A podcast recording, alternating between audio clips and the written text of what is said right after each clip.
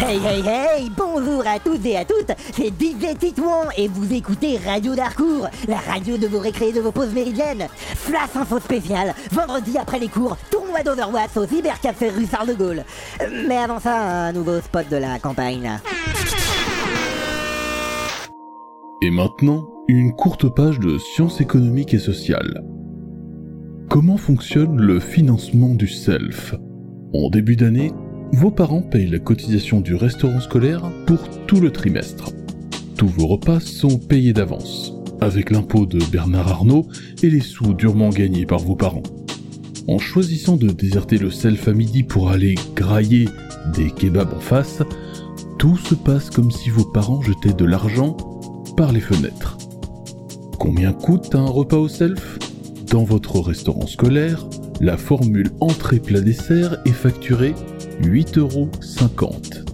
Les plus assidus d'entre vous l'auront remarqué, c'est le prix d'une formule royale kebab, frites, canettes.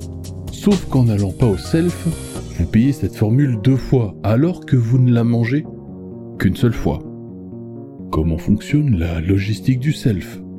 Chaque mois, le personnel du restaurant passe une commande groupée correspondant à la quantité de nourriture nécessaire pour nourrir tous les pensionnaires et demi-pensionnaires chaque midi. Quand vous allez manger ailleurs, votre repas est tout de même préparé, tenu à votre disposition et jeté aux ordures.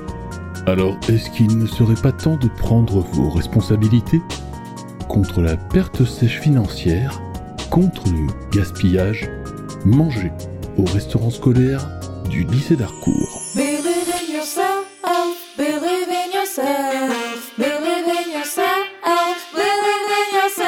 Allez, on revient tous au self. En vrai, si vous écoutez ce spot, euh, techniquement vous êtes dans l'enceinte du lycée pendant la pause midi déjà, donc euh, je sais pas si ça vise bien, qui ça doit viser ce truc hein.